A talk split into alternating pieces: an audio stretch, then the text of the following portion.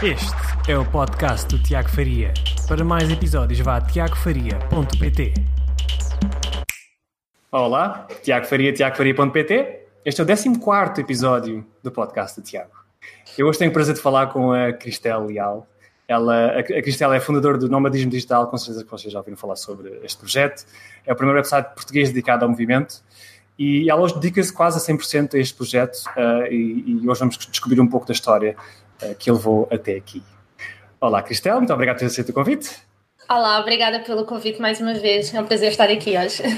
Perfeito, muito obrigado por dizer tão rapidamente. Isto conseguimos fazer acontecer, acontecer rapidamente. Eu adoro quando realmente tu. Eu sinto que tens esse mindset de partilhar valor, acrescentar valor às pessoas, a quem quer que seja, portanto, obrigado por isso. Obrigada, eu. Então vamos lá dar um grande flashback uh, ao teu início. Portanto, uh, gostava de saber, só para quem não te conhece, uh, qual é, é, o teu background, de onde vens, uhum. informação. Olha, o meu background não é assim nada extraordinário, muito diferente da maioria das pessoas, até um certo ponto, pelo menos. eu nasci em França, daí este meu nome um bocadinho estranho. Cristel, oui. nasci em França, mas fui com 4 anos para Portugal. Mas pais franco-portugueses? Portugueses, pais portugueses, uh, ou seja, os meus avós foram imigrantes em França, os meus pais ah. são, são, portugueses, mas foram para lá muito, muito pequeninos também. Uh, e depois, então, tinha 4 anos, voltei para Portugal, cresci na margem sul do Tejo, sou de Corroios, na margem sul, uh, e, um, e, então, pronto, tive a escola absolutamente normal, ensino público, uh, e cresci muito a gostar muito português. Essa é a primeira lembrança que eu tenho da escola, eu adorava português, a língua portuguesa, adorava escrever, era a minha disciplina favorita, era onde eu tinha melhores notas, tipo, na escola, tudo que era atividades de comunicação, jornal, revistas, bibliotecas, eu estava sempre envolvida, estava sempre metida. E então eu cresci sabendo, de certeza absoluta, que eu iria trabalhar com comunicação. Eu sabia que tinha que, trabalhar profissionalmente no futuro com escrita. Um, essa era a minha única certeza durante todo o meu percurso.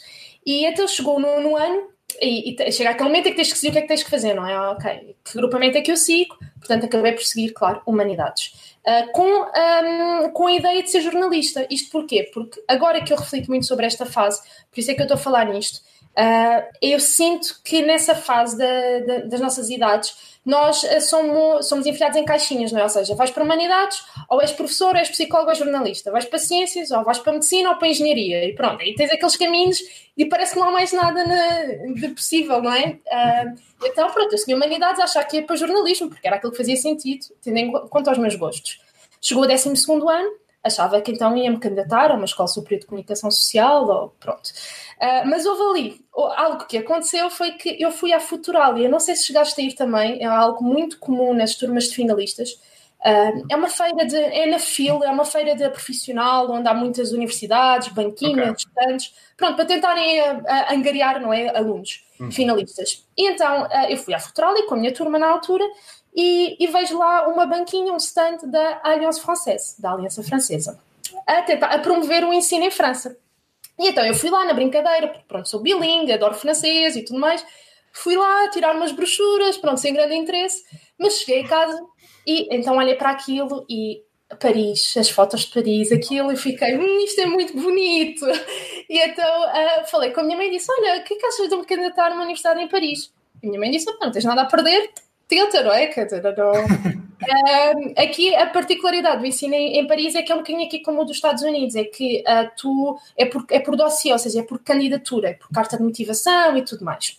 Então eu candidatei tipo a, acho que 12 faculdades em França. Poxa. Uh, entrei em país 5 ou 6 no curso de comunicação Uh, mas não entrei em nenhuma em Paris, então fiquei super triste na altura. Uh, mas pronto, disse: Ok, não, vou estudar na mesma para a França, e então ia supostamente para Lille, para a cidade de Lille, tirar comunicação, sempre com a ideia de jornalismo. É quase Paris, né? Exato, sim. E então o que acabou por acontecer? Agosto de 2010, 2010 foi o ano em que acabei o 12 ano, fui para, para Paris de carro com a minha mãe. Para Paris porquê? Porque tinha uma prima em Paris, queríamos ir visitar antes de irmos para Lille. Uh, mas cheguei a Paris e já não ia a Paris desde os meus 12 anos e disse à minha mãe: Eu quero ficar aqui, eu não quero ir embora daqui, que está é a cidade linda. E passei a, nessa, nessa altura à frente da Universidade da Sorbonne. Quem já foi a Paris e já passou à frente da Universidade da Sorbonne, do edifício em Saint-Michel, vê, tipo, é um, é um panteão, é tipo a coisa mais linda do mundo. E pá, eu disse: Eu quero estudar aqui, eu quero estudar nesta faculdade. Uh, entrei, eu já tinha enviado a minha candidatura e já tinha sido recusada, mas entrei na faculdade, fui lá falar com o gabinete de admissão, de admissão de licenciaturas e expliquei mesmo, queria mesmo estudar ali naquela cidade, naquela faculdade, e eles disseram, ok, podes entrar noutro curso, eu, eu chateei tanto a mulher que, que me atendeu, coitada, ela disse, ok, podes entrar noutro curso que ainda não está cheio e podes tentar depois pedir uma reorientação de curso no final do primeiro semestre, e foi isso que aconteceu, entrei em línguas, e no final do primeiro semestre mudei para comunicação. Comunicação. E, e fiquei em Paris, na Sorbonne, na universidade onde eu queria, onde eu queria estudar. Um, o que acabou por acontecer foi que Paris é uma cidade muito cara. os meus pais disseram: Olha, que saíste de casa, mas agora vais ser desenrascar, vais ter que, que trabalhar. trabalhar. Ter que trabalhar. Portanto, pá, fiz fast food, pastelarias, distribuição de panfletos. Eu trabalhei um bocado em, em tudo e mais alguma coisa. E, uh, ou seja, eu vivia em Paris, estudava em Paris, na cidade que eu escolhi, e não tinha tempo para aproveitar a cidade. Eu trabalhava, estudava e tinha as coisas da casa normais para fazer e sentia-me completamente pá, sem tempo. Yeah. E estava cansada e, só, e, sempre que eu dizia que vivia em Paris as pessoas olhavam para ti como ai pá, isto, tens uma sorte dos diabos e eu não sentia assim porque eu estava tão estafada eh, e tão farta da cidade e então todos os bocadinhos que eu arranjava livros, tipo colar férias da faculdade com trabalho, eu aproveitava para viajar uhum. para sair de Paris, ou seja, fui a Amsterdão, a Bruxelas, pronto, ali as cidades à volta. Uhum. E então isso fez com que, com que eu muito rapidamente percebesse que eu queria ter a liberdade de poder estar onde eu quisesse, quando eu quisesse. Eu não queria estar presa a um lugar, que era o que me acontecia em Paris, não é? Por causa dos estudos e do trabalho. Claro. Logo aí começou então a, ah, pá, aquela, aquele, aquele bichinho de epá, eu preciso ter um trabalho que me permita uh, viajar quando me apetecer ou não viajar quando não me apetecer, pronto, ter uma liberdade. Uh, claro que estamos em. Isto, comecei a pensar nisto em 2014. Em 2014 não se falava de nomadismo digital, então em Portugal, quer dizer, ainda hoje pouco ou nada se fala. Ah, na altura, trabalho remoto era uma coisa, quer dizer, era muito americano, só os americanos é que falavam no trabalho remoto, no remote work e no digital nomadismo e nessas coisas. Um, e então, na altura, eu comecei foi a pesquisar aquelas coisas que ainda muita gente hoje pesquisa, que é como ganhar dinheiro pela internet, ah. como trabalhar a partir de casa, e claro que aí vais dar nas, nas maiores banhas da cobra possíveis. Exatamente. E, uh, e nós que somos de marketing Como é que filtraste isso tudo? Como é que foste inteligente? Olha, uh, eu acho que o, uma grande valência que eu, que eu tinha, e muito por causa também do curso, e porque importante também dizer que, mesmo apesar de eu saber que não queria um trabalho tradicional já naquela altura, uh, eu não sabia o que fazer, portanto, eu continuava a seguir o caminho supostamente normal, ou seja, eu fui fazer estágios para jornais, eu fui fazer estágios para agências de comunicação, eu tentei, ok, eu não sabia o que ia fazer, portanto, deixa-me assegurar pelo menos o meu futuro e, e, ter aqui alguma, alguma, algum plano B se eu não encontrar uma solução que me faça realmente feliz, não é? Portanto, eu, eu tinha, já tinha alguma experiência a nível de estratégia, já tinha alguma experiência a nível de marketing, hum. estava na faculdade de comunicação, portanto, eu acho que aprenderes a comunicar, nem que seja para ti, sem estar ligado a uma profissão, ajuda-te a filtrar muito a comunicação que tu, que tu apanhas. E, e eu, pá, eu caí em sites e ficava tipo, então, mas não há aqui nenhuma argumentação não há nenhuma, não há aqui nenhum copy que me diga que isto está não há, não, há nenhuma estrutura, não é? E quando tu tens essa, um essa capacidade é muito mais fácil filtrar, claro. Isto não, isto não, não me parece muito credível. Uh, epá, e na altura, um, claro que depois no meio de tanto lixo, tu encontras alguns blogs, alguns mediums, alguns LinkedIn de pessoas, exatamente, de pessoas que, epá, que eu via, e foi aí que eu encontrei, por exemplo, o Tim Ferriss, não é? Que acho que muitos de nós a nível de remote work começam um bocadinho pelo o For Work, a Work Week, uhum. uh, que, é, que é uma das bíblias dos nómadas digitais, e então eu comecei a perceber, pá, caramba, se há pessoas que conseguem trabalhar remotamente, eu também, quer dizer, eu não sou nenhuma idiota, eu vou conseguir fazer isto.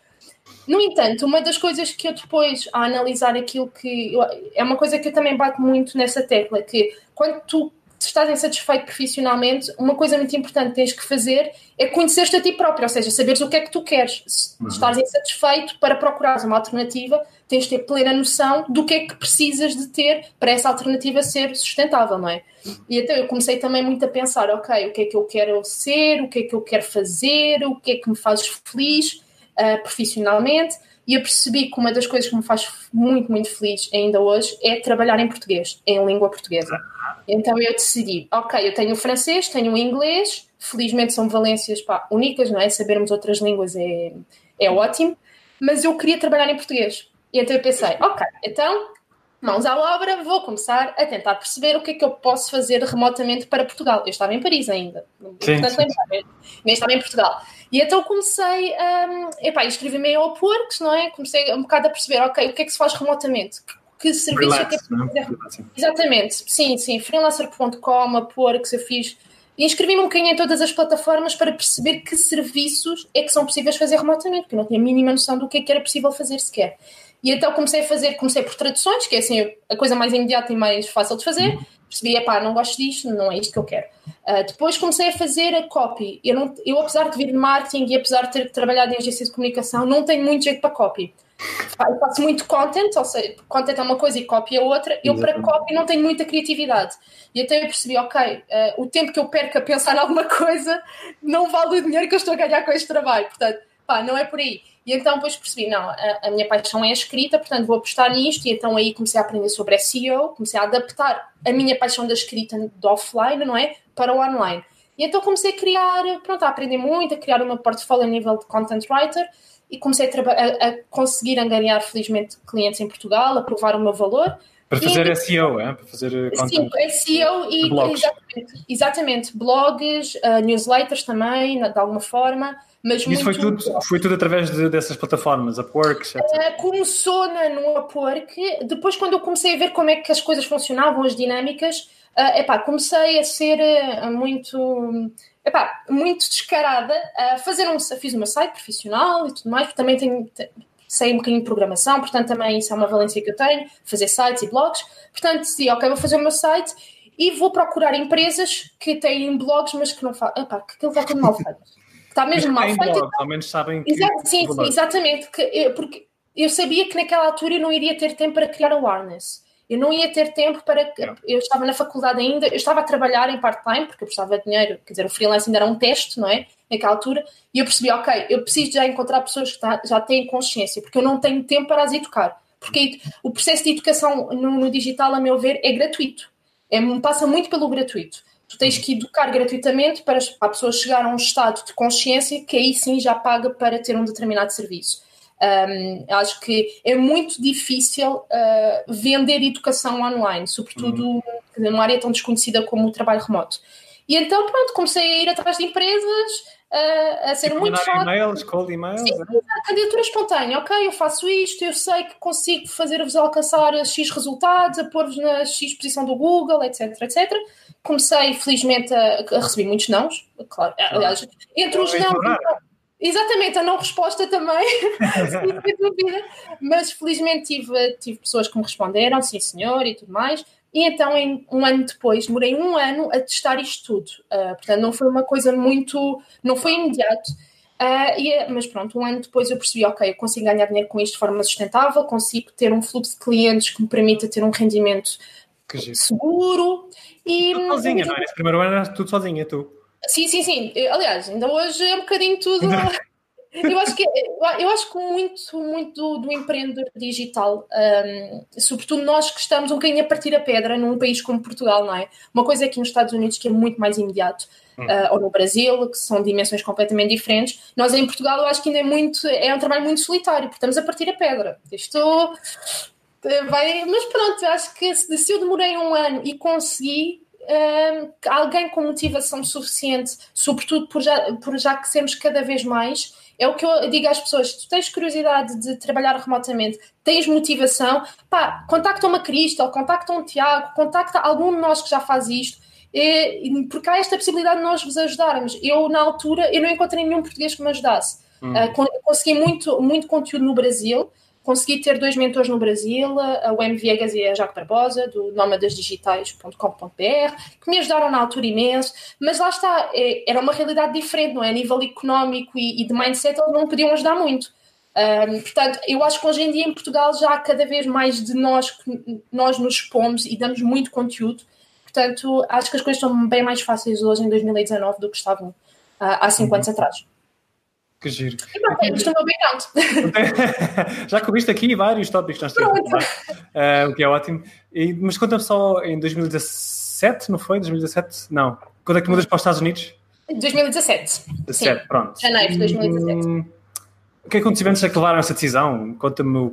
Já, já tinhas clientes, uh, não é? Em Portugal? Sim, sim, sim. Então, o ano 2016, uh, aliás, eu comecei o ano 2016 em janeiro, uh, já com a certeza que ia ser freelancer, que ia trabalhar por conta própria, porque já tinha, já tinha pronto, rendimento suficiente, já tinha provas de que, ok, eu ia conseguir. Um, isto também é muito importante dizer.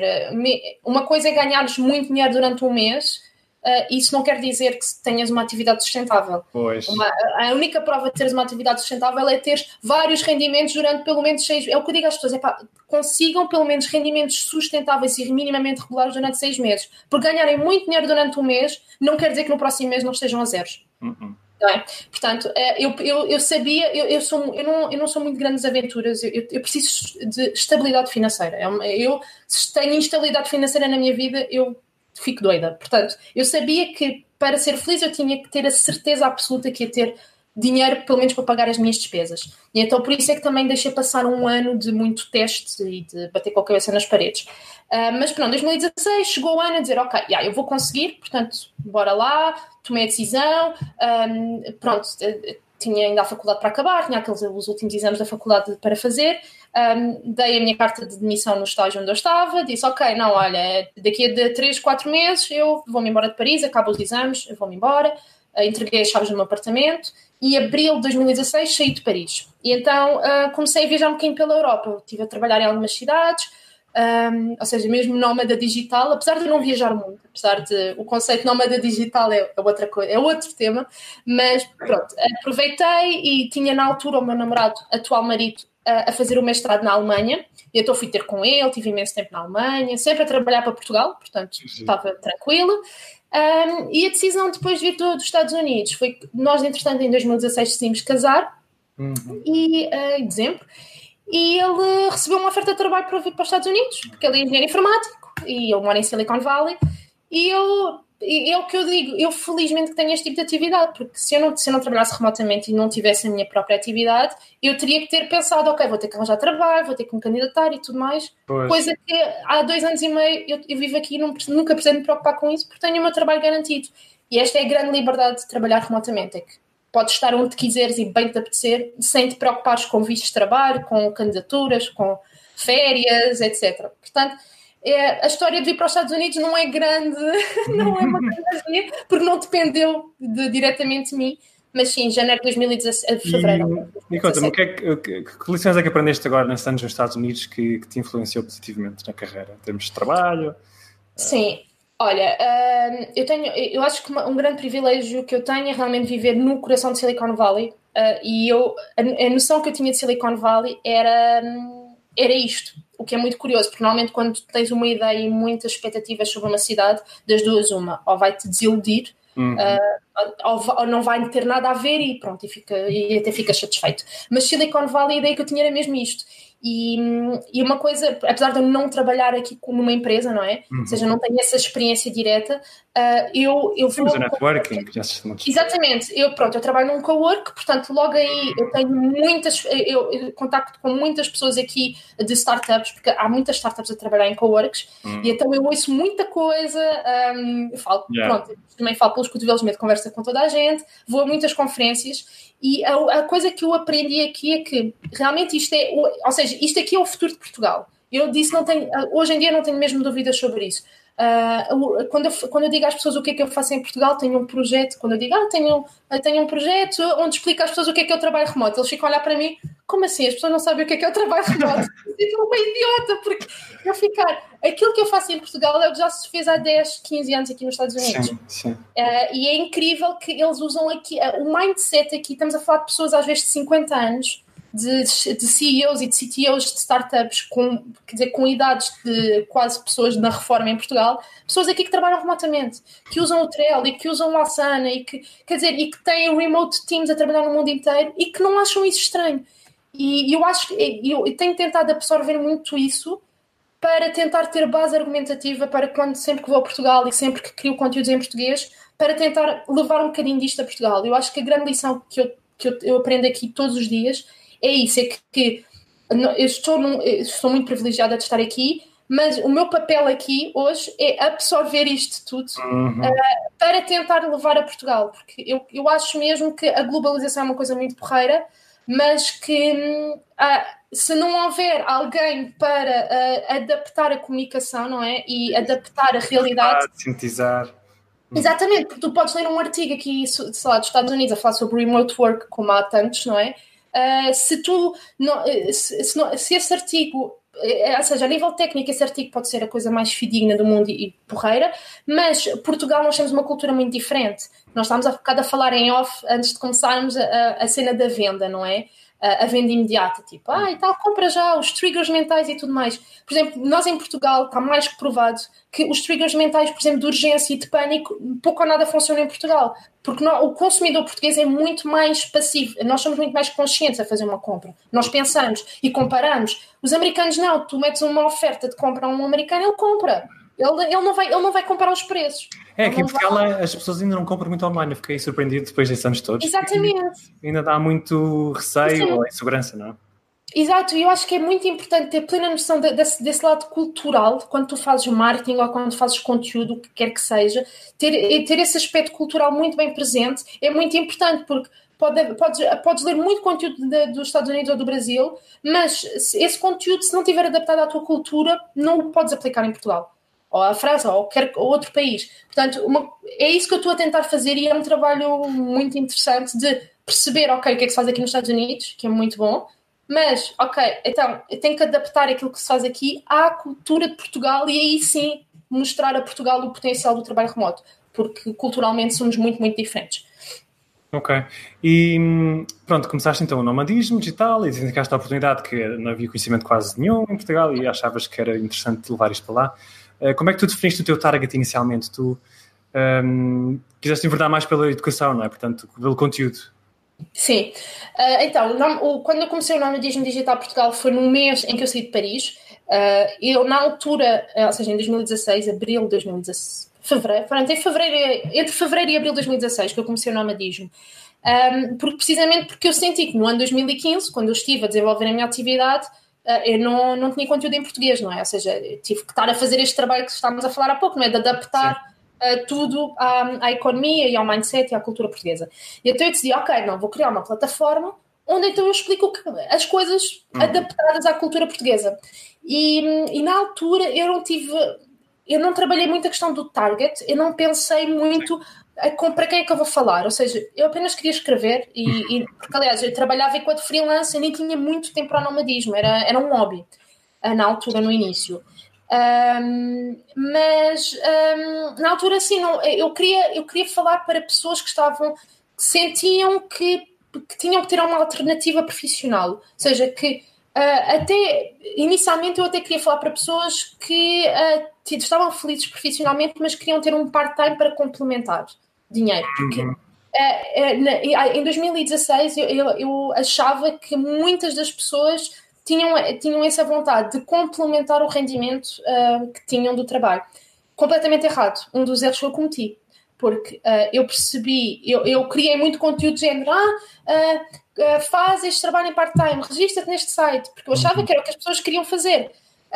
mas as primeiras mensagens que eu comecei a receber foi de pessoas que queriam criar negócios e que queriam, por exemplo, pessoas, vou dar agora um exemplo, não, não sei se aconteceu, mas são um advogado que queria, que tinha a paixão da terapia e da fisioterapia, que queria uh, mudar completamente da área profissional e como é que poderia fazer através do online. Portanto, foram pessoas que queriam criar do zero as suas atividades profissionais e os seus negócios. O que eu fiz, não é? Aí eu percebi, caramba, então espera lá, isto, bora lá mudar outra vez todo, todo o projeto para este foco. E, e foi aí que eu, quando tu começas a perceber que muitas vezes, quando tu pensas num target sem ter uh, material para análise, que era o que me tinha acontecido, não é? Uh, quer dizer, vais cometer erros. E ainda bem, porque esses erros é os que te vão permitir também ir melhorando o, o projeto. Mas inicialmente eu queria, queria falar para uma, um tipo de pessoas acho que se calhar nem existiam na altura, mas pronto. Eu, eu, eu descobri-te através do, do, do, teu grupo Facebook, não é? Do, do... Uhum. Um, Conta-me sobre esta estratégia. Foi uma coisa que começaste logo ao início? Pensaste logo no grupo? Ou foi o website? Como é, como é que foi esse, essa, essa estratégia? Olha, excelente, excelente, pergunta. Quando eu comecei o, o, projeto, inicialmente era só, uh, foi o site, ou seja, o blog, a nível de conteúdo, okay. texto, um, e claro, na altura, pronto, o Instagram na altura ainda não estava não, não estava não não. como está hoje, estava, nem sei se existia, acho que existia, mas pronto, não, não era assim muito relevante, e então criei a página do Facebook, porque sabia que tinha que estar presente de alguma forma numa rede social, nem, nem, inicialmente era para promover até os conteúdos do blog, nem criava conteúdo exclusivo para o Facebook, um, mas sentia que, como os grupos do Facebook estavam a surgir na altura, eu precisava de, uh, de comunicar, ou seja, de fazer perguntas, uh, de, de, ter as pessoas a responder mais diretamente. Ou seja, a estratégia que eu usei para, inicialmente no início do, do grupo do Facebook foi para ter feedback. Uh, era para eu comunicar de forma direta com as pessoas para receber feedback sobre os conteúdos e até pedir sugestões de próximos conteúdos porque apesar de eu ter a newsletter e a newsletter do Nomadismo funciona muito bem, felizmente, uhum. uh, eu sentia que a newsletter é consumo, não é interação. É. Uh, pronto. Apesar de muitas pessoas responderem aos e-mails. O que é... Sim, sim, sim, exato. Sim, eu recebi várias vezes, mas a taxa, quando comparas uma coisa com a outra, muitas vezes, quer dizer, o que acaba por acontecer por e-mail são coisas às vezes mais pessoais e dúvidas um bocadinho mais pessoais, não é? Que as pessoas não querem fazer de forma pública. Mas eu queria mesmo interação, apesar de eu às vezes ter muitos uh, call to actions nos e-mails, quer dizer, as interações que eu recebo são mínimas comparadas a uma publicação numa rede social. E então eu, eu senti, ok, eu estou a começar, eu preciso de, de, de ser a Crystal a comunicar de forma direta com, com as pessoas e a melhor forma de o fazer na altura era o grupo do Facebook. E então, sim, na altura, quando criei o grupo do Facebook, correu muito, muito bem. Uhum. Porque, entretanto, ele fechou, não sei se depois. Uh, já... Eu vi, eu vi. fechaste. Sim, sim, exato. Um, mas... deixado muita gente bastante desiludida e triste. Recebi, recebi algumas mensagens, pessoas, não, não faças isso, não sei o quê. Mas sim, é, foi uma estratégia da minha parte. Portanto, uh, foi bem pensado e pensei muito no assunto, porque o grupo já tinha mais de 2.500 membros, o que para um grupo português é muito, ainda por cima havia interação, não era um grupo que estava parado. Portanto, uh, foi. tive que pesar ali muita coisa na minha decisão. Mas na altura, assim, essa foi a estratégia, ter comunicação mais direta enquanto Crystal, não enquanto projeto, mas enquanto Crystal para pedir feedback mais pessoal às pessoas. Pois então, tu disse que quando decidiste fechar o grupo era porque tinhas outro projeto em mente para fazer uma comunicação mais, ainda mais pessoal, ir a um nível mais além do que essas interações do grupo. Sim. E foi então que mudaste para a comunidade digital. Queres, queres falar um pouco sobre esse novo projeto? Claro, claro. Então, uh, então uh, a decisão de fechar o grupo do Facebook uh, partiu porque é um grande consumo de tempo quem tem grupos do Facebook, sobretudo com muitos membros, sabe que é, consome mesmo muito tempo. As pessoas acham que é tudo muito passivo, não é? que tu não precisas estar ali. É. Mas entre a questão da moderação de posts, eu tinha muito spam naquele, naquele grupo. Uh, eu já tinha, já tinha bloqueado pronto, aquela coisa de moderar os posts, não é? Mas quer dizer, não imaginas por dia quantos posts de pessoas e registra-te, é um link de afiliado. Eu dizia, não há links de afiliados aqui, que isto não é promoção, é comunicação, é conteúdo. Pá, as pessoas não querem saber, eu bloqueava membros, eu passava muito tempo ali seja, quando tu passas muito tempo ali e não estás a criar conteúdo, uhum. ah, estás aqui a perder tempo. Exatamente, estás a pensar, isto, isto vai criar valor para o meu futuro é daqui a cinco Exatamente, exatamente. E até eu percebi, não, uh, houve uma fase que até eu contratei uma assistente virtual para fazer esse trabalho e percebi que uh, o mesmo contratando uma assistente virtual, ela estava a trabalhar super bem e continuava a ver conteúdo no grupo, mas o conteúdo do grupo não agregava, ou seja, não fazia alcançar os resultados que eu queria alcançar com o projeto. Apesar de ser muito útil, porque era, um, era uma comunicação, é sempre bom. Mas uh, então eu decidi, ok, não, eu, eu, o, o, meu objetivo com o nomadismo é o quê? Eu tive que parar e refletir. Uhum. Okay. O que eu quero fazer com o nomadismo é criar uma comunidade de pessoas que se ajudam. Ou seja, o que nós estamos aqui a fazer os dois. De eu dar-te conteúdo, tu dares-me conteúdo, nós ajudarmos aos outros, mas pessoas predispostas a isso. Porque o que acontece no Facebook é que tu tens, se calhar, 20 pessoas que dão muito conteúdo e que ajudam. Eu devia sempre as mesmas pessoas a responder aos posts. Sempre. Uhum. E sempre as mesmas pessoas a fazer perguntas. E quando tu notas este, este padrão de muitas pessoas a consumir uh, que não dão nada e muitas pessoas a, a, dar nada que já estão se calhar num nível superior a nível de conhecimento que não retiram dali muito sumo está ali um problema, não é? Uhum. Então eu decidi, não, eu quero criar uma comunidade de pessoas que podem não estar no mesmo nível, mas pessoas que se comprometam com a ajuda que recebem para também conseguirem dar quando chegar ao momento de dar. E então eu disse: não, eu vou criar uma plataforma paga. E isto, é, quando tu metes pago na, na, nas coisas, as pessoas passam-se um bocadinho. Mas eu disse: não, as pessoas vão pagar para estar na comunidade do Nomadismo Digital Portugal. Aquelas que realmente querem ir para o próximo nível, que estão. Exatamente. É? É, compromisso, é compromisso, não é? Não há maior compromisso a fazer quando dás dinheiro. Uhum. Porque quando estás a pagar por alguma coisa, uh, quer dizer, há muita gente que paga pelo ginásio que não vai ao ginásio, mas pronto, isso é outra questão. mas uh, eu, eu, senti, não, as pessoas vão pagar para entrar uh, no, no, projeto, porque isso também vai permitir ter sustentabilidade financeira para continuar a criar conteúdo de relevância e não estar a perder tempo num grupo de Facebook, isso. não agrega pouco ou nada. E então foi essa estratégia que eu segui. E a comunidade digital é uma plataforma de membership, ou seja, é paga pessoas pagam para entrar lá, uh, tem um fórum onde as pessoas podem, ou seja, acaba por ser um mini grupo do Facebook, é? Exatamente, onde as pessoas sem publicam. Spam, sem spam, sem. Exatamente, sem spam. Isso é muito importante. Mas pronto, onde as pessoas podem publicar reflexões, perguntas, pedidos de feedback, o que quer que seja, uh, e tem uh, a componente de conteúdo exclusivo, que são conversas que eu tenho com outros empreendedores que fazem parte da comunidade, workshops que eu faço, webinars, uh, muito conteúdo que, que eu crio exclusivamente para a comunidade. Uh, portanto, também é uma forma de eu criar conteúdo. Eu testo muito conteúdo através da comunidade. Por exemplo, eu agora neste momento tenho um curso online com mais de 20 aulas de descobre atuário profissional no online. Um, e, e, esse curso foi testado através da comunidade, ou seja, eu fiz um mini workshop com esses conteúdos na comunidade, recebi o feedback dos membros da comunidade e então desenvolvi o curso maior que hoje em dia está a ser pago. Portanto, a comunidade também é uma forma para mim de testar conteúdo. Absolutamente inovador, Cristela, dou-te os parabéns. Eu lembro de ver Obrigada. essa transição e tu dizes que não gostas muito de copy e copywriting, mas tu fizeste um bom trabalho aí, realmente. Ah, obrigada. Ah, correu bem. E olha, agora isto foi as coisas maravilhosamente, correu tudo bem, mas quais é que foram os principais erros que cometeste agora nesta transição que vão servir de lições para o futuro? Olha, o, a questão do preço, que é um tema muito sensível. Um, o preço foi um grande. Já mudei duas vezes a, a estrutura do preço na comunidade. Uh, inicialmente era um preço mensal, que eu achava, ah, mensalmente as pessoas, é, é, é, ou seja, um valor mais pequeno, as pessoas estão mais predispostas a pagar, uh, portanto, melhor para mim, não é? Estão habituadas aqui, tipo, renda. Estão habituadas, erro. Uh, correu muito mal.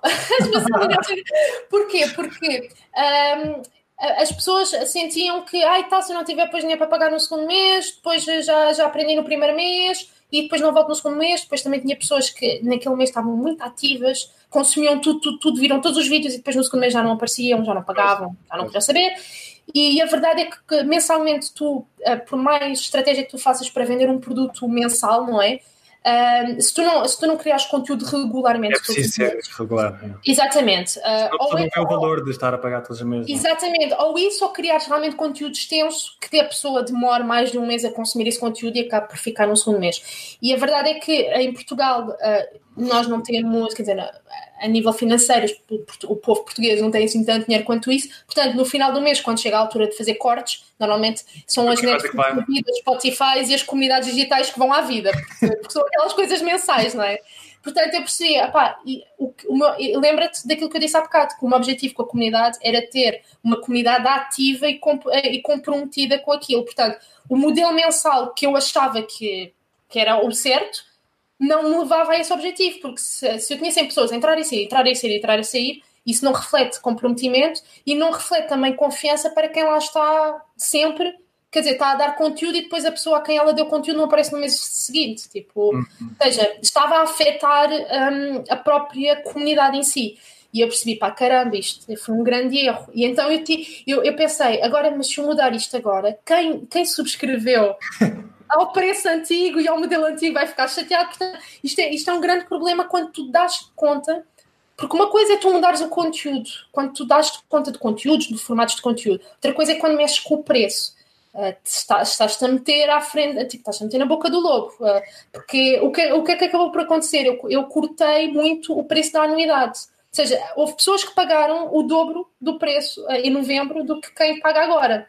E então eu tive que pensar, eu vou ter que, eu vou ter que fazer aqui qualquer coisa para compensar estas pessoas, não é? Porque eu vou me sentir mal. E então agora o modelo da, da comunidade é semestral e anual, ou seja, semestral pelo menos seis meses é um compromisso longo e seis meses, se a pessoa gostar realmente de lá estar, vai acabar por fazer os seis meses. Portanto, é um período muito mais longo, o que também encarece um bocadinho, claro, e visualmente já não é 49 euros, é 100 e, 100 e tal, portanto, visualmente já é, já é assustador, mas uhum. pelo menos já sei que quem compra aquilo, e felizmente está a correr muito bem, quem compra aquilo é porque queres lá estar. E então foi assim um erro que eu cometi, mas eu tenho sempre grandes problemas com preços. E, e pronto, eu, epá, eu sou de letras, eu números não. não brincando. É certo à primeira, mesmo ir testando. Como. Exato, exatamente, portanto foi assim é muito teste, mas acho que foi o, o principal erro que eu cometi foi foi realmente esse, a nível de, de, formato, não se calhar o preço em si, mas o, o, o formato de, de venda. E...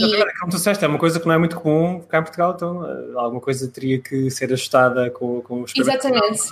Sim, sim. Espetacular, Cristal, ainda bem que está a correr bem. Olha, e hum, agora sobre marketing de conteúdo, tu apostas fortemente, eu sei, uhum. especialmente na escrita, mas exatamente eu tenho essa noção que tu és mais uma search marketer, de, de motores de busca do que dos, redes sociais. É?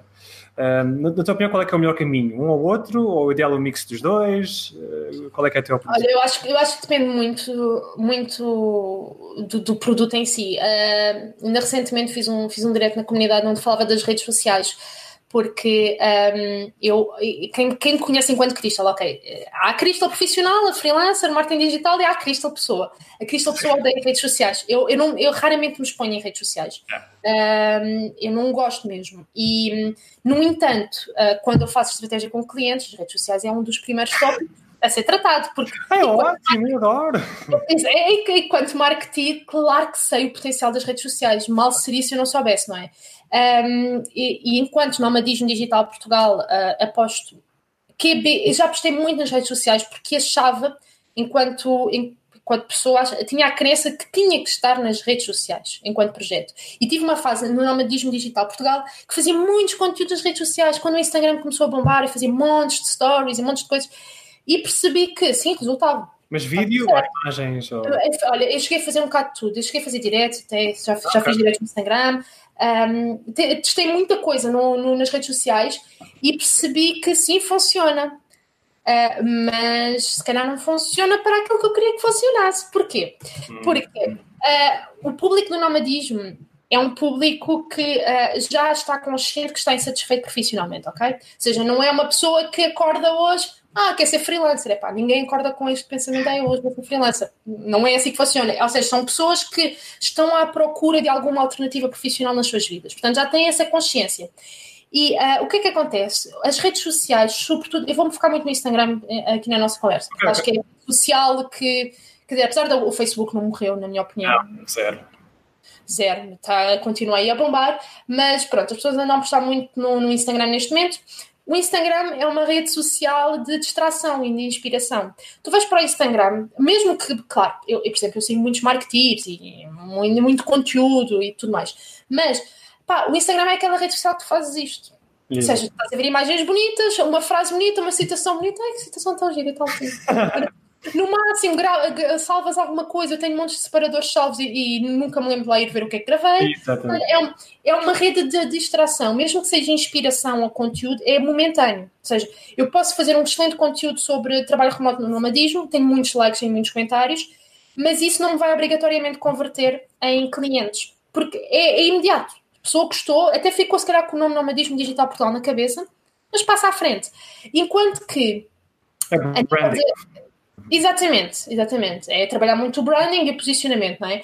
Enquanto que o SEO, o Google, o motor de busca, uh, quando alguém pesquisa como ser freelancer no Google, é porque quer ser freelancer e está à procura do nomadismo digital Portugal e está à procura de alguém que o ajude a tornar-se freelancer. Não está à procura de uma distração. Ninguém faz este tipo de pesquisa, ah, olha, porque me apetece. Não é tipo como vais procurar umas calças no Google. Não é isso. Ou uma frase bonita ou uma imagem. Ou seja, o tipo de conteúdo do nomadismo é muito mais ligado a uma estratégia de conteúdo de SEO, de content, do que propriamente redes sociais. É importante, no entanto, respondendo à tua pergunta, é importante estar presente nas redes sociais, precisamente pelo que eu acabei de dizer, que é, nem que seja para ficar eh, para pôr sementes nas pessoas. Se elas crescem ou não vai depender das pessoas, se elas regam ou não essa semente, não é? Mas, a meu ver, é importante estar presente nas redes sociais.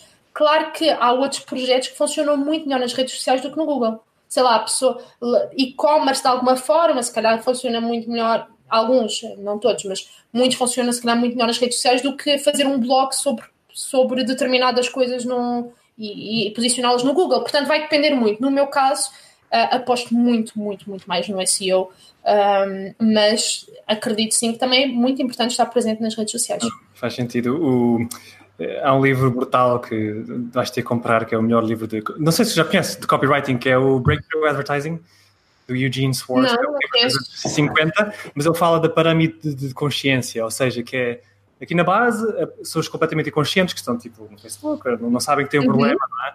E depois é os conscientes do problema, que já é a fase em que tu estás a entrar, portanto, pelo, as pessoas estão a procurar proativamente Exatamente. Como, como mudar trabalho. Depois vai subindo até estarem conscientes do produto, que existe o produto, até os super conscientes. Portanto, dependendo da fase desta pirâmide, Exatamente. faz sentido fazer o nosso conteúdo, não é?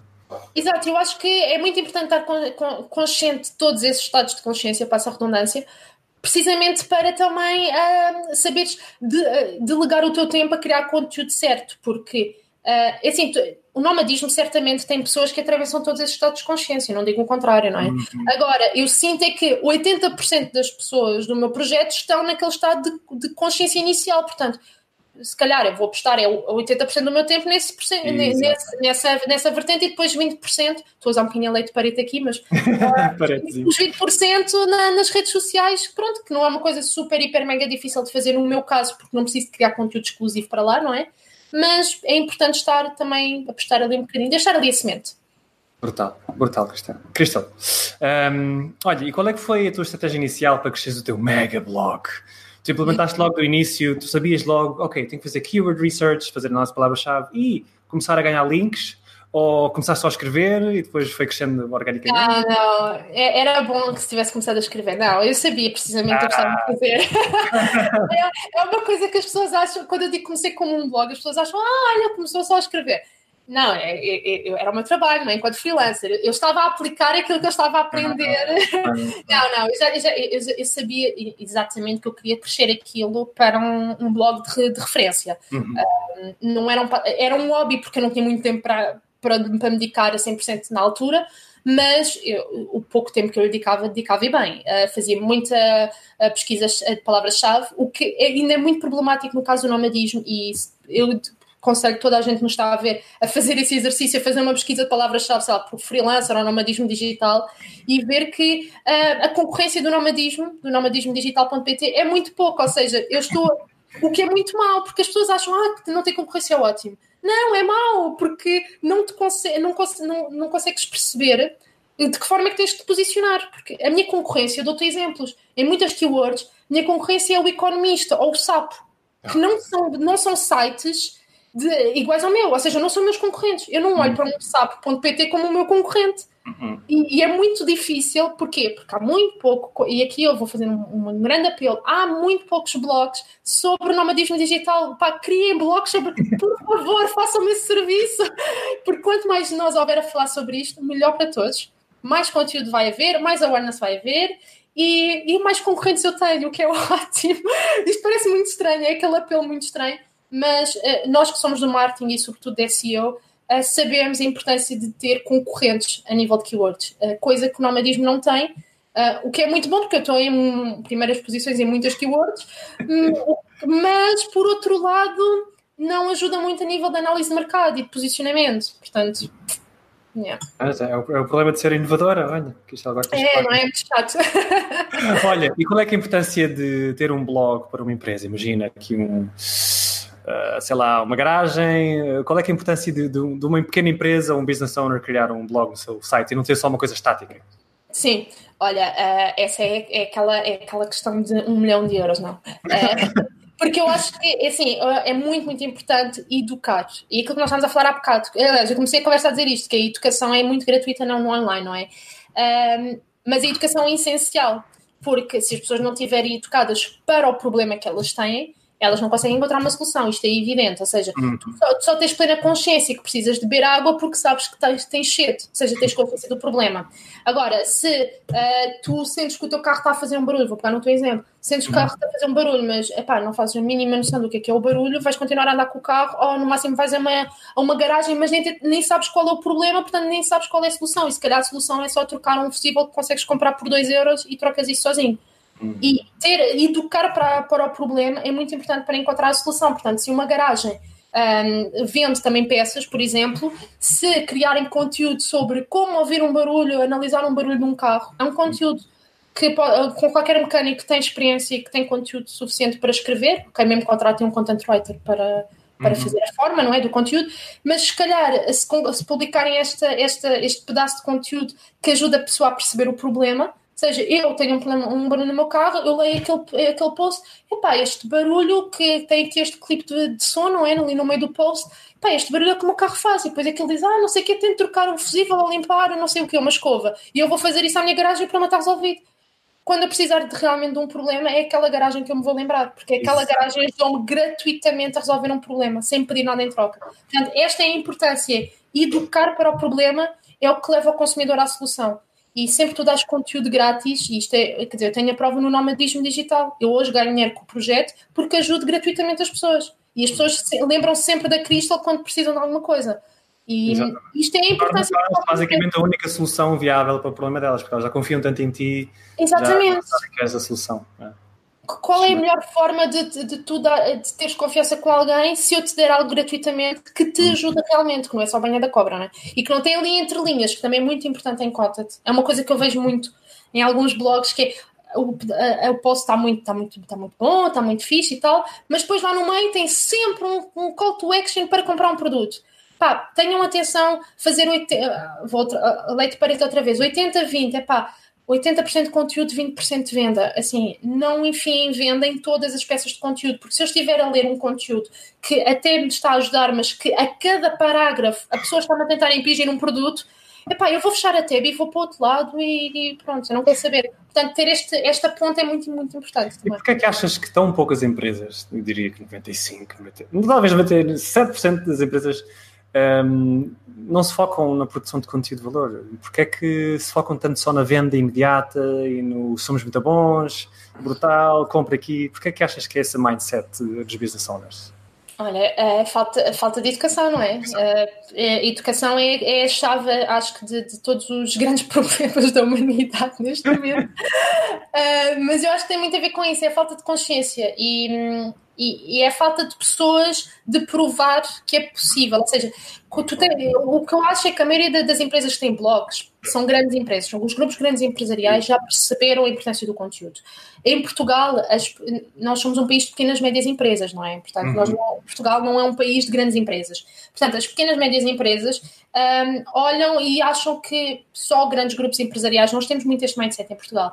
Ah, só os grandes é que conseguem fazer isto. Os grandes só conseguem fazer isto porque têm muito dinheiro ou porque têm muitos recursos. E não, e não olham para um blog como uma coisa muito simples de fazer e que se calhar contratando um freelancer, sei lá, por uh, não sei quantos euros por hora, conseguem ter um blog com qualidade yeah. porreira para, para fazer concorrência a esses grandes grupos empresariais. Eu acho que tem muito a ver com isso e também tem a ver com as poucas pequenas e médias empresas que fazem blogs não revelarem os resultados e, os, e, o, e o. Exatamente. Ainda bem que tocaste esse ponto.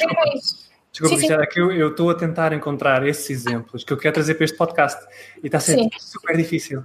Porque é, tudo, é só mesmo as empresas grandes e eu estou a tentar evitar trazer só empresas grandes e grandes termos de marketing mas, mas uh, se, encontrarem, se encontrares algum exemplo, por favor, diz-me que eu quero okay. entrevistar as pessoas. Também. Porque é mesmo esses exemplos que eu quero mostrar às pessoas que qualquer lojinha uh, pode enverdar para esta estratégia, que é uma estratégia que funciona, de facto. Portal. Sim, olha, eu, dou, eu dou-te um exemplo de uma, de uma loja em Portugal uh, que aposta muito no conteúdo de redes sociais, contudo. Não, não Ok, de, de content, uh, não de blog, mas, que é a Maria Granel, a loja de a Granel em Lisboa. Uh, eles têm, pá, fazem muito, muito conteúdo super, super relevante, pá, mas stories Dá valor. Ok. uh, no Instagram e, pá, e tem uma, uma atração gigantesca a nível de redes sociais. Portanto, um, não é blog, ok? Blog tem- teria que pesquisar um bocado para encontrar Hum. alguns exemplos, mas eu acho que tem É, eu tenho que pesquisar imenso, é incrível, não é difícil. passa, eu acho que passa muito por isso que é, uh, quando, tu não tens, quando tu não tens uh, case studies, não é? Que te mostram, opá, é possível, se calhar, se esta pessoa tem a mesma dimensão que eu e se calhar atua no mesmo setor que eu e consegue, eu também vou conseguir. Portanto, é, é mas sabes que em Portugal, eh, e, e o, o nomadismo tem muito provado isto, que é, nós temos muito esta noção de eu não vou dizer os meus resultados porque tenho medo que tu me vais roubar. Se tu trabalhas em marketing, eu estou-te aqui a dizer quanto é que ganho, quanto é que faço, quantos clientes é que eu tenho, tu ainda me vais roubar é uma modelo de negócio. E há muito este pensamento. E pá, eu, eu estou no, no lado oposto da barricada. Eu acho que quanto mais nós dissermos quanto é que ganhamos, quanto é que gastamos, eh, como é que fazemos os nossos orçamentos, o nomadi- no nomadismo, eu em janeiro, fevereiro e março, num blog, eu tenho lá o. o income. mas- Quanto é que eu gastei e quanto é que eu recebi através do nomadismo? Eu Brutal. parei de fazer porque, entretanto, eu voltei para os Estados Unidos, mas vou voltar a fazer agora no mês de agosto. Ou seja, eu, mesmo enquanto nomadismo, quando as pessoas veem o, o número de alunos nos cursos, é uma coisa muito evidente. Se eu tenho cento e tal alunos no meu curso, se vendo o curso a 99 euros, as pessoas fazem as contas, sabem quanto é que eu ganho. Mas depois, quando eu meto as despesas, quanto é que eu pago pelas plataformas, pelos anúncios, blá, blá, blá, pronto, as pessoas veem, é, se calhar não ganham assim tanto. E eu acho que é muito importante dizer isto também a nível de resultados da SEO, ou seja, nesse relatório eu eu, mostro o analytics do nomadismo, ou seja, quanto tráfego é que eu recebo do, do Google. O, a, atração do SEO para é a minha, a minha fonte principal de tráfego. Ok, então se calhar isso vai incentivar as pessoas a outros blogs, não é de epá, se a Cristo ele recebe tanto tráfego através do Google e através de conteúdo, eu também vou fazer um blog. É é uma coisa tão simples quanto isso. E eu acho que isso é a solução. Ou, ou aqui em Portugal são grandes empresas ou então são ah, empreendedoras do, do- do teu círculo, do nomadismo. Portanto, já entrevistei a Sofia da Assunção. Portanto, são mais esses exemplos que eu tenho encontrado. Mas eu vou, vou I'm gonna dig deep e vou encontrar de certeza. Sim, eu também vou-te mandar alguns exemplos que, que me ocorram. És a maior. Obrigadão. Olha, estamos a chegar ao fim, já são 50 minutos. Ahm, nos últimos 5 anos, lembras-te de algum hábito que tenhas criado que melhorou drasticamente a tua vida? A rotina matinal, que é aquela Ah. palavra, aquela- aquelas duas palavras, eh, eu, eu, eu achei durante muitos anos, não foi nos últimos cinco, até foi nos últimos dois que eu fiz isso, mas que implementei. Eh, eu, eu cresci a achar que rotinas era uma coisa muito chata, que eu não queria rotinas. Rotina- Ter rotinas é chato.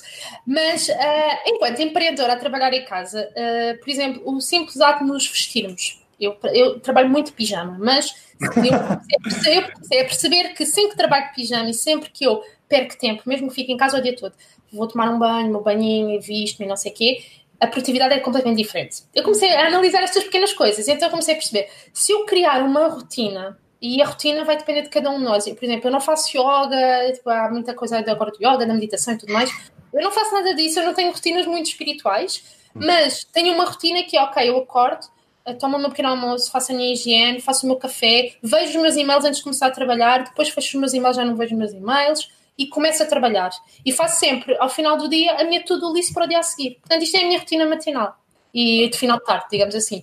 E implementar estas coisas que fazes sempre, iguais, iguais, todos os dias, aumenta a tua produtividade, porque o teu corpo já está preparado para começar a trabalhar. Enquanto que eu, o que é que eu antes fazia? Eu acordava, agarrava no telemóvel, ainda na cama, já a ver os imagens. Isto era o meu dia a dia. Depois, eh, ao pequeno almoço, estava a comer, a ver, sei lá, o Feedly, a ver os últimos blogs, a ver o Instagram, enfim.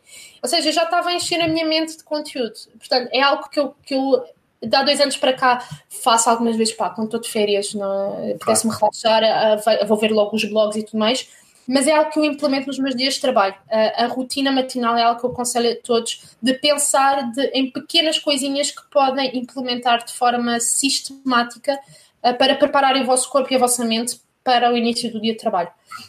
Então, e hum, eu sei que segues então, tentas não seguir tantas, tantas celebridades uh, online, porque agora estás a mudar um pouco o teu mindset, mas quem, quem é que segues e de que forma é que te influenciaram? Olha, uh, a nível de marketing ou a nível Sim, desculpa, falta fosse por isso. Ah, ok. Marketing ou business strategy, etc. Ok, então olha, uh, o grande, a, a pessoa que eu acho que me ensinou mais a nível de, de marketing foi o Neil Patel. Uh, da CEO, e eu tive o privilégio semana passada de vir um evento dele aqui em Los, An- em Los Angeles. Aqui, em Falaste Los com ele? Não, epá, olha, eu tive a oportunidade de falar, se tens noção que eu não fui falar com ele, ele teve tipo a bem, bem. Eu tive. Eu, eu- eu que sou toda focada, eu lembro-me de estar a mandar mensagens ao meu marido, dizer ele está à minha frente, e ele disse, mas vai lá, eu não consigo. E então tive na mesma sala que ele com, com o Eric Sui, que é o som, Sim. um evento do, do Marketing. School, exatamente, do podcast. E não consegui falar com o Neil Patel. E, pá, e ele foi horrível, mas não consegui, mas pá, ah, porque lá está, é, é um bocadinho aquelas miúdas que veem a banda favorita. Celebrity, yeah. Eu fui assim com o meu, com o Neil Patel. Portanto, é, é- foi a pessoa que eu acho que me ensinou mais, muito porque ele segue um bocadinho este nosso mindset. Ele cria muito conteúdo gratuito. Ah, pá, o blog dele é o que eu digo às pessoas: querem aprender SEO, pá, não percam tempo a fazer cursos. Abram o blog do Neil Patel e vejam os posts todos do Neil Patel. Ah, portanto, eu acho que foi ele que me ensinou. hoje enviei-lhe um, um pedido para entrar no podcast. Pode ser que aconteça, who knows? Pode ser. Agora tem sido uma lata de caneca. Envio para qualquer pessoa e há pessoas que Ah, gostam. ótimo. Mas, não, mas eu acho que ele é, ele é muito, muito acessível. Ah, eu tenho que tentar ir a outro evento dele que vai fazer outro, portanto, pode ser que nessa já esteja assim com mais coragem. Ah, mas eu diria o Neil Patel e a Marie Forleo, num registro Ah, mais. Ford. que também é uma musa do empreendedorismo, é uma self-business owner. Ela vi criou no podcast também. um, pod, um excelente podcast, excelentes livros, uh, portanto, eu também cria muito conteúdo gratuito. Uh, o blog dela é uma mina também de conteúdo, muito mais a nível de branding, de strategy, não tanto a nível técnico de SEO, mas é os dois nomes que eu normalmente recomendo, a nível técnico, Neil Patel e Marie Forley, a nível de mindset. Que giro. E em termos de, de livros, se tivesse que escolher um para oferecer a alguém de marketing e empreendedorismo, qual é que seria? Uh, olha, a nível de livros, deixa-me olhar para a minha estante para dizer Vê lá, que tu Há alguém que seja destacado? Não. Olha, ah, o Deep Work. Até te vou Deep mostrar, Work. porque chamar Aí? a capa, não é? eu até tenho a versão em português. Portanto, o Deep, olha, a quantidade de separadores que ele tem. Do Uau. Deep Work, Cal Newport. Ah, portanto, a quantidade de separadores que eu tenho aqui no livro acho que provam o quão eu gostei do, do livro. É um livro sobre a produtividade máxima. Tem muita coisa que eu não, não concordo, que eu acho também muito importante lermos livros que não, não representam a nossa opinião, porque só Claro. lendo opiniões diferentes é que também conseguimos formar uma opinião mais, ah, mais justa. Ah, mas é um livro que me ensinou a olhar para a concentração de uma forma diferente. Ah, nós temos a noção de que estar concentrado é uma coisa, quer dizer, estás concentrado, estás concentrado, mas a concentração máxima é uma, é uma coisa que envolve muito mais, muito mais coisas do que apenas o trabalho em si. Portanto, é um livro que eu recomendo não só para pessoas que acham que são muito distraídas, não é isso, mas é para pessoas que querem aproveitar mais o tempo de uma forma mais, mais, mais straight to the point. Sim. Portanto, é um livro que, que eu recomendo muito, muito, muito. Que li recentemente, portanto. Ok, boa, boa. Pronto, Cristel, chegamos ao final. Como é que as pessoas, que agora vai ser muito mais pessoas interessadas em saber sobre ti, como é que elas podem saber sobre ti? Olha, hum, então, através do nomadismodigital.pt, pronto, o site do, do nomadismo, hum, ou através do meu blog pessoal, sonomada.com, que é um blog muito que não tem nada a ver com, com trabalho remoto, tem a ver com a minha vida aqui na Califórnia uh, e em São Francisco. Portanto, hum, através desses dois sites, eh, nomadismodigital.pt e sonomada.com, tem lá o meu e-mail, eu respondo a todos os e-mails, eh, mesmo que demore algum tempo, eh, é uma coisa que eu faço mesmo. Uh, portanto, todas as pessoas têm uma resposta da minha parte. Uh, portanto, eu adoro, eu adoro conversar, portanto, estou sempre disponível para, para boas conversas. Deu para ver. Cristel, és uma lenda. Uh, adorei a tua vibe, foi acrescentaste imenso valor aqui. É, pá, demorou quase uma hora, espero que não tenha Ai, tirado muito desculpa. tempo. Mas obrigado, obrigadíssimo. As pessoas uh, com certeza vão tirar muito valor disto. Muito obrigado por ter. Obrigada. Obrigada. E pronto, foi então o final do 13 episódio do podcast de Tiago. Espero que tenha gostado. Se gostou, deixe o seu gosto, subscreva o canal e faça todos os sociais para continuar a ver este podcast. Muito obrigado pelo seu tempo. Até à próxima.